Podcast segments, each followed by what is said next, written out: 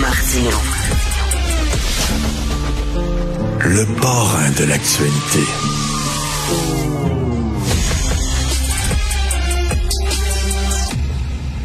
On parle avec Stéphanie Touga, directrice des affaires publiques et gouvernementales chez TACT. Stéphanie faisait tellement beau ce week-end.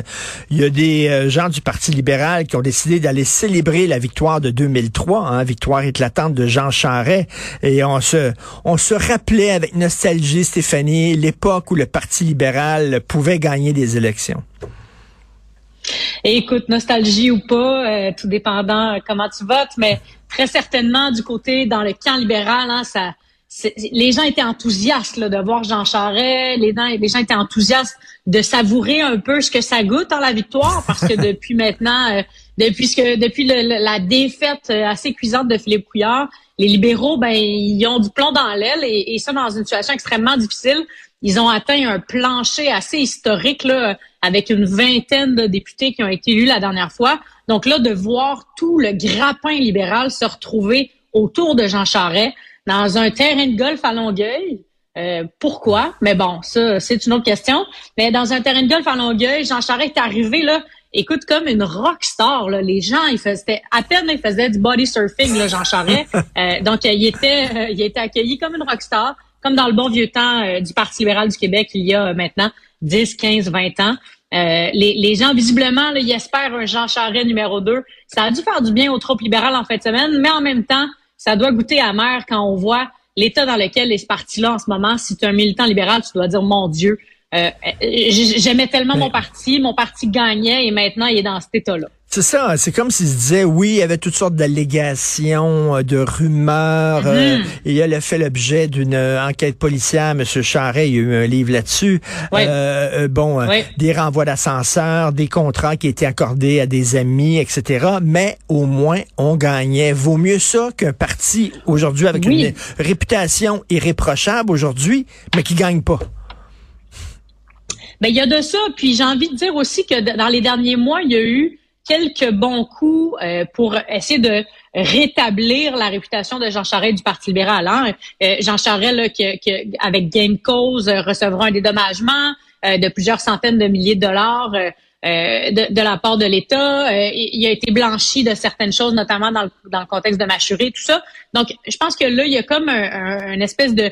Ça, ça lui fait du bien à Jean Charest et à l'image de ce qu'est cet héritage-là de l'époque Charret, de la décennie Charret au sein du gouvernement du Québec. On, on, dirait, je pense que les libéraux, ils ont envie, ben, ils ont raison, ils ont envie de tourner la page, mais en même temps, il reste accroché au fait que, ben, dans ce temps-là, on gagnait, puis aujourd'hui, on gagne plus. Donc, euh, les gens, les gens, ça, ça doit pas être évident. Les gens qui ont travaillé avec Jean Charest, quoi qu'on pense du personnage, mm-hmm. quoi qu'on pense du personnage, les gens qui ont travaillé avec lui, qui sont allés, qui, ont été contactés par Jean Charest pour joindre l'équipe libérale, mm-hmm. euh, n'a que des mots de bon. écoute, moi, j'ai entendu des gens, il est tellement gentil, il est tellement drôle, il est tellement fin, il s'intéresse à toi, etc. Tu sais, vraiment, il parle euh, presque avec des larmes dans les yeux de M. Charest. Jean Charest, c'est une bête politique comme il n'y en a pas euh, tant que ça dans une génération. Qu'on soit d'accord ou pas avec ses politiques, qu'on soit d'accord ou pas avec ses façons de faire, cet homme-là, c'est une bête politique quand il est sur un plateau de télé, quand il est sur scène, quand il prend la parole. Les gens qui l'aiment le vénèrent, les gens qui qui l'aiment pas peuvent aller jusqu'à le détester. Donc, il est assez clivant. Mais tu vois, en fait, semaine, là, quand, dans, dans le contexte de son du party ou je sais pas trop, la célébration du 20 ans, Jean Charest a parlé pendant 55 minutes. Il a fait un discours de 55 minutes et on me dit que les gens étaient pendus à ses lèvres et qu'ils étaient donc contents de l'entendre parler. Euh, c'est rare quand même qu'un personnage politique parle pendant près d'une ben heure. On peut penser que ça peut casser le parti, mais non, au contraire, on dit que ça a galvanisé les troupes et que tout le monde était donc enthousiaste de l'entendre, de faire le bilan de ce qu'est le Parti libéral, mais aussi le bilan de son gouvernement avec plusieurs de ses ministres, plusieurs de ses attachés qui étaient qui étaient présents. Donc, je devine que ça a galvanisé les troupes. Mais est-ce que c'est encore les troupes libérales actuelles, celles qui étaient, celles qui étaient donc au, parti de Jean Charest? Moi, je me pose la question et je pense que non, même si Dominique Anglade était présente à, l'événement de Jean Charest, reste que c'est un tout autre parti politique. Écoute, je vais t'avouer quelque chose. Je suis allé dans un brunch à un moment donné avec une amie, OK? Il y avait plein, plein de monde d'invités. C'était un brunch, etc. Monsieur Charret était là. J'avais aucune idée qu'il était pour être là. Il était là. Euh, écoute, je suis mm-hmm. loin d'être un de ses fans, au contraire. Mais il était extraordinairement drôle. Vraiment, ah là, ben c'était the life of the party, comme on dit, là. Il y a un magnétisme, il y a un charisme comme on comme on n'a pas vu depuis longtemps. Euh, très certainement que Marc Tanguay, ce matin, il doit se dire, mon Dieu, euh, euh, peut-être que c'est un peu ambitieux de, de vouloir succéder à cet homme-là. Euh, j'ai peut-être que bon, les chaussures sont plus grandes que ce que je pensais. Je devine qu'à Marc Tanguay, ça doit, ça va pas être une semaine évidente pour lui quand toute sa gang se dit mon Dieu, c'était mieux, c'était donc mieux avant. et là, ben aujourd'hui, ça va donc bien mal. Donc forcément que ça sera pas une facile euh, une semaine facile pour euh, pour Marc Tanguay euh, et le Parti libéral et le caucus libéral en fait. Ben oui, puis c'est difficile pour le Parti libéral de se trouver. Qu'est-ce qu'on défend Tu sais, la CAQ c'est un parti fédéraliste qui dit on va essayer de de, de, de rapatrier des pouvoirs au sein de la fédération. Tout ça, c'était la position de mm-hmm. Robert Bourassa à l'époque. Donc il reste quoi pour le Parti libéral puis dans une certaine mesure, c'était aussi le, la position de Jean Charest, hein, qui, qui c'est Jean Charest qui a instigé le CETA, donc l'accord international euh, Canada-Europe sur, sur les ententes commerciales. Ça venait du Québec, donc ça venait de Jean Charest. Il y, avait un certain nationalisme quand même à travers ça, euh, bien que c'est un fervent fédéraliste, là, qu'on se comprenne. Mais tu un Philippe Couillard qui, lui, ne voyait, il en voyait pas clair de la Fédération canadienne, on est ailleurs. Donc, Jean Charest, quand même, occupait cette talle-là, qui est maintenant largement dominé par la CAQ. Euh, il n'y a plus vraiment d'espace pour un parti libéral qui dit ben on est nationaliste mais on aime le Canada. La mmh, CAQ le mmh. dit déjà. Donc qu'est-ce qu'ils vont dire maintenant? Point d'interrogation. Euh, la course à la chefferie du Parti libéral sera certainement intéressante. Je pense que plusieurs vont jouer à j'aime plus le Canada que toi. Donc, euh, ce sera, ce sera intéressant de, de, de voir cette course-là à la chefferie du PLQ. Madame Cathy euh, Telford, qui est la chef du cabinet de Justin Trudeau, euh, qui témoignait là, aux communes pour parler de l'ingérence chinoise, qu'est-ce qu'elle nous a appris? Ouais. Ben, Katie Telford, donc la chef de cabinet, comme tu le dis, de, de, de Justin Trudeau, j'ai envie de dire d'emblée que sans Katie Telford, il n'y a pas de Justin Trudeau. Hein. Cette femme-là, elle est tout le temps aux côtés de Justin Trudeau. Toutes les décisions importantes, stratégiques, euh, névralgique pour le Canada, pour le gouvernement, euh, Katie Telford est impliquée. Donc, s'il y a quelqu'un qui est au courant de quelque chose, c'est elle. Euh, ceci dit, elle a commencé donc sa présence en, comité vendredi dernier en disant euh, je suis pas la bonne personne pour être ici. Donc déjà, ça donnait le ton. Hein. Elle disait, moi, je suis une consommatrice de renseignements qu'on me fournit. Euh, je suis pas au centre des décisions. je suis pas au centre de la création ou dans la cueillette de renseignements par rapport à l'ingérence de la Chine. Euh, la seule chose qu'elle a dit qui me semble intéressant, qui ouvre une petite brèche euh, d'information, elle a dit il est possible qu'en janvier 2022, Justin Trudeau ait reçu de l'information quant à de l'ingérence chinoise. On s'entend, c'est pas beaucoup à se mettre sous la dent, mais quand même, elle n'a pas dit non. Il est possible. Mais en même temps, ça envoie un signal quand même clair qu'il y a quelque chose, parce que sinon, elle fermerait tout simplement la porte. Elle dirait tout simplement non, on n'était pas au courant. Donc, pour moi, ça envoie quand même un signal qu'il y a quelque chose là, euh, mais elle nous a pas donné grand-chose, Katie Telford. Elle a été excellente, là. Elle a été, tout a été hermétique, elle a laissé rien passer, avec les oppositions sont restées définitivement sur leur fin. Mais c'était à prévoir là, que cette femme-là allait pas. Euh... ça le dit, euh, euh oui, euh, je remets des documents sur ses dossiers, je peux euh, sur son bureau, je, je, peux vous assurer qu'il lit tout ce qu'on lui présente. Mais là, on dit ouais, quel genre de mhm. documents vous lui avez présenté, puis elle dit ça, je peux pas en parler parce que c'est secret. Je peux pas vous le dire. Je peux pas vous le dire, donc. Exact. C'est pas grand chose, tu sais. Non, c'est ça. C'est pas vraiment intéressant. là, ça nous amène à nous poser la question suivante what's next, hein? qu'est-ce qui s'en vient sur le dossier de l'ingérence chinoise, parce que là, bon, si on attendait ou on espérait des réponses vendredi, ceux qui attendaient des réponses ou ceux et celles qui, attendaient des réponses ont été déçus.